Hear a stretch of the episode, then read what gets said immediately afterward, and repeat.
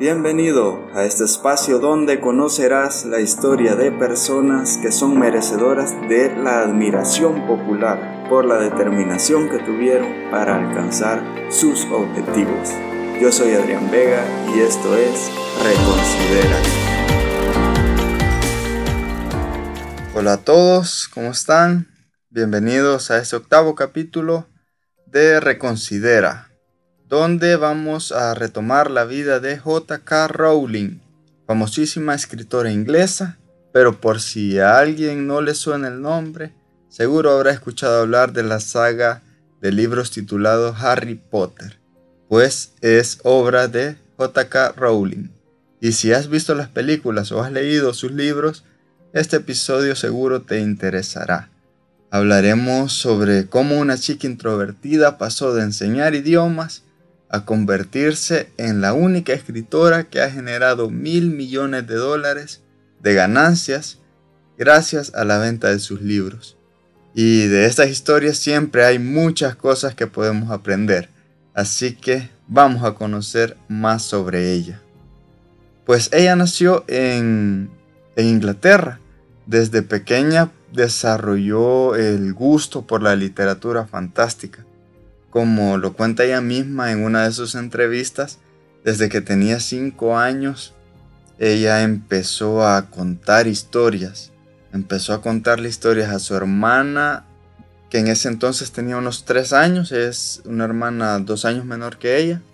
Pues le contaba historias en las que, por ejemplo, ella era salvada por una familia de conejos, creando personajes e historias, y así se pasaban horas jugando lo que pues sin saberlo en ese momento iba entrenando su mente y, dotándola de la creatividad que le llevaría al reconocimiento mundial como lo conocemos ahora.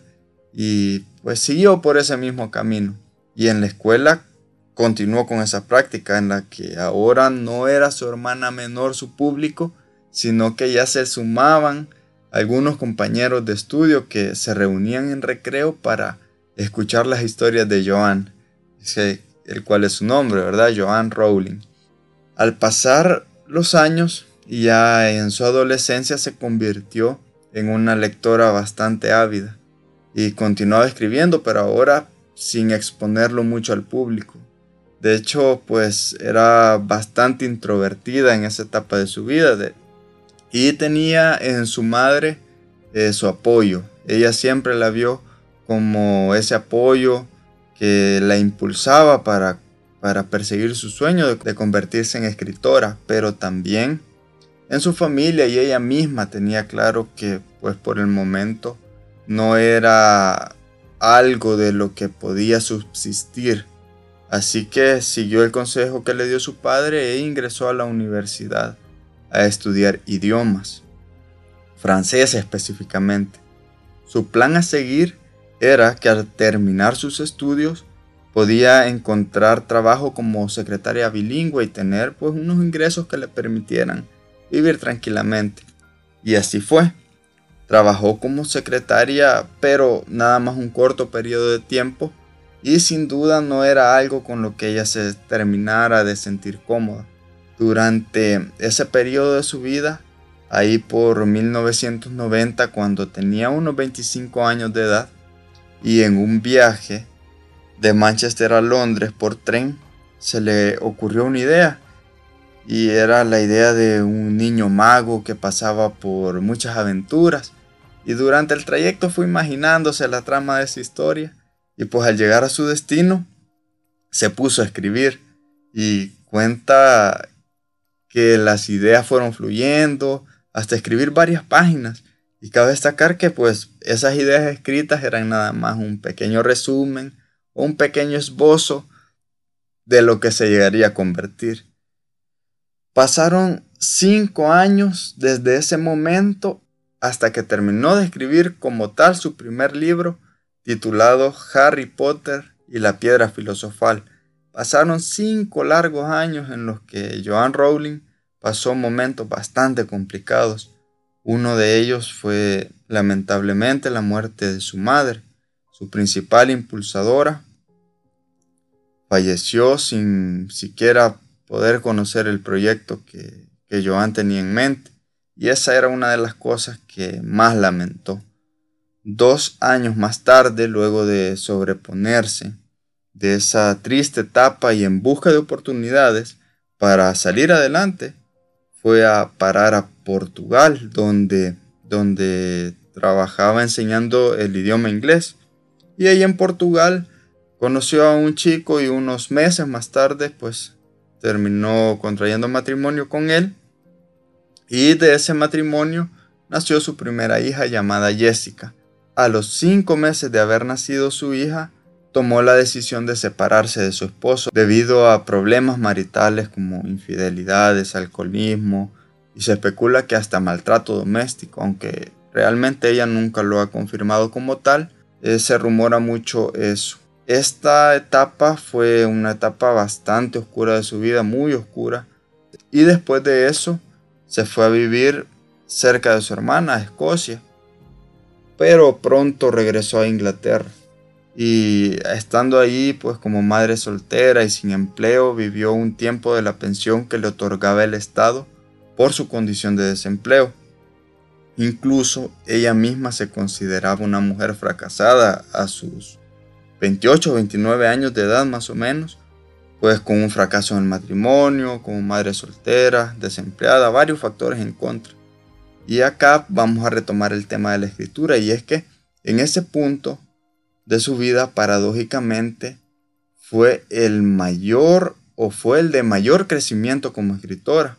Ahora, al verlo en perspectiva, ella dice que fue un momento crucial para su desarrollo. Por supuesto, en ese momento no lo veía de esa forma. De hecho, fue diagnosticada con depresión clínica en ese tiempo. Realmente lo pasó muy mal. Pero algo curioso de esas sensaciones, de esa sensación de oscuridad que que ella sentía o de esa sensación de vacío sacó varias cosas para su primer libro, como por ejemplo el, como por ejemplo el que Harry Potter fuera huérfano. Ese evento plasma su sentimiento por haber perdido a su madre, o la figura también de los dementores, por ejemplo, que representa la depresión que ella sentía, que le robaban los sueños, que le robaban la ilusión, y así otras cosas que ella decidió plasmar en sus libros. Y pues en ese momento su día a día era caminar hasta una cafetería, sentarse y escribir junto a su hija que dormía en una silla para niños pequeños. Ella cuenta que, que hacía esto, que caminaba hasta una cafetería porque era la manera más fácil que tenía de dormir a su hija. Ella se dormía en el camino, lo que permitía a Joan concentrarse en escribir. Y pues ya en el 1995 y con el libro terminado, comenzó a querer publicar el libro. Entonces buscó una empresa de representación que se encargaría de buscar la editorial para que publicara la novela infantil. Pasó durante más de un año tocando puertas y aproximadamente dos editoriales se negaron a publicar su libro, hasta que logró que la editorial Bloomsbury la publicara en 1997, dos años después de haber terminado la novela. Se dice que el dueño de la editorial, este, cuando recibió el libro de Joan, le dio el primer capítulo a su hija para que lo leyera y esta pues lo leyó enseguida y terminó pidiéndole inmediatamente el segundo capítulo porque había terminado bastante enganchada con la trama del libro, cosa que hizo que el padre le tomara confianza a la novela y terminara publicándolo. Como dato curioso me llamó mucho la atención cómo ella plasmaba en los personajes de Harry Potter varias de las personas también que habían sido parte de su vida, como por ejemplo su padre. Se llamaba James, James Rowling, mismo nombre que le dio al padre de Harry Potter. El padre de Harry Potter se llamaba James Potter. También Dumbledore, representa al director de la escuela donde estudió e incluso ella misma se plasmó en Hermione. Eh, ella la describe como una caricatura suya de cuando tenía unos 11 años. Otro dato es que el primer tiraje de libros de Harry Potter fue de mil libros, de los cuales 500 fueron a parar a librerías públicas y los otros 500 pues en librerías para su venta. Ahora esos libros están valorados en unos 30 mil dólares cada uno e incluso más para los coleccionistas. Y pues así es la historia de cómo fue publicado el libro de Harry Potter y la piedra filosofal, el primero de una saga de siete libros, los cuales todos han sido llevados al cine, siendo la saga literaria con más éxito en todos los tiempos. Después de su éxito quiso pues que ella continuar con su mismo estilo de vida, como te lo repito, ella era una persona bastante introvertida y eh, quiso continuar con su rutina, escribiendo en las cafeterías, caminando por las calles, pero lo cual pues ya después del éxito que tuvo le resultó imposible, ya que docenas de personas, docenas de fans se aglomeraban afuera de las cafeterías esperando a que ella llegara, lo cual se convertía en un verdadero show mediático y obviamente no ayudaba en nada a concentrarse en la escritura. Así que poco a poco se fue adaptando a su nueva vida. Y realmente esta es una historia que me parece bastante peculiar porque si bien Rowling escribía historias desde niña, el libro de Harry Potter y la piedra filosofal fue el primer libro que intentó lanzar, el primer libro que intentó publicar y pues tuvo un éxito prácticamente inmediato. Habrán muchos escritores que no han tenido el mismo resultado. Pero ¿por qué?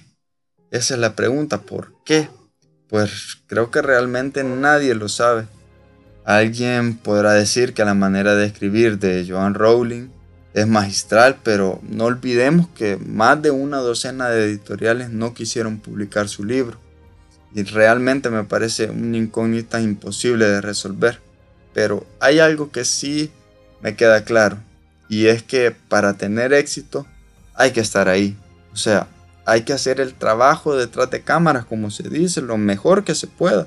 Porque eso es lo único que realmente podemos controlar. Luego, después de haber lanzado el producto al público, queda poco que se pueda hacer para influir en si este tendrá éxito o no. Por supuesto, el tema de la publicidad influye, pero al final el, el contenido o la calidad del producto, en este caso la calidad del libro, fueron las que terminaron impulsando su éxito.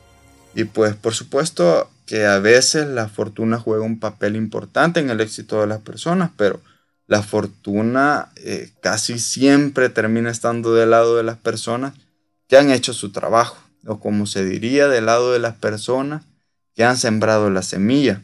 Ahora pongámonos a pensar en qué hizo Rowling para llegar a tener el éxito descomunal que ha tenido. Y si tuviera que ponerlo en una lista, yo diría que primero, nunca abandonó el sueño de convertirse en escritora, para lo cual de hecho tenía un talento natural y que fue trabajando desde niña inconscientemente, pero lo fue trabajando y eh, eso le sirvió obviamente para, para despuntar en su área. Segundo, usó las circunstancias que le tocó vivir para plasmar en su obra esos sentimientos, lo que le, lo que le permitió conectar emocionalmente con su público. Y tercero, escribió y lo hizo lo mejor que pudo, con constancia, con pasión, sin importar los tiempos que estaba viviendo. Recordemos que, como se los dije antes, en esos cinco años que se tardó para escribir el libro sufrió la pérdida de su madre, un divorcio, pasó desempleada con depresión y aún así siguió escribiendo. Y esa es la idea que más me queda rondando en la mente, que no importan las circunstancias, solo hay que avanzar.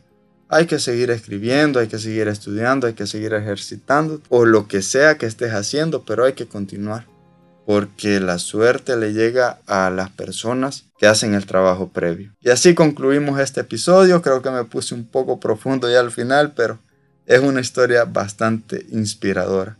Y pues como siempre te lo digo, espero que te sirva en tu día a día y recuerda que puedes seguirme en Instagram y en Twitter como arroba y puedes escribirme para cualquier sugerencia o lo que desees. Muchas gracias por escucharme y si te aportó valor, pues te pido que lo compartas, te lo agradeceré muchísimo. y hasta el próximo episodio.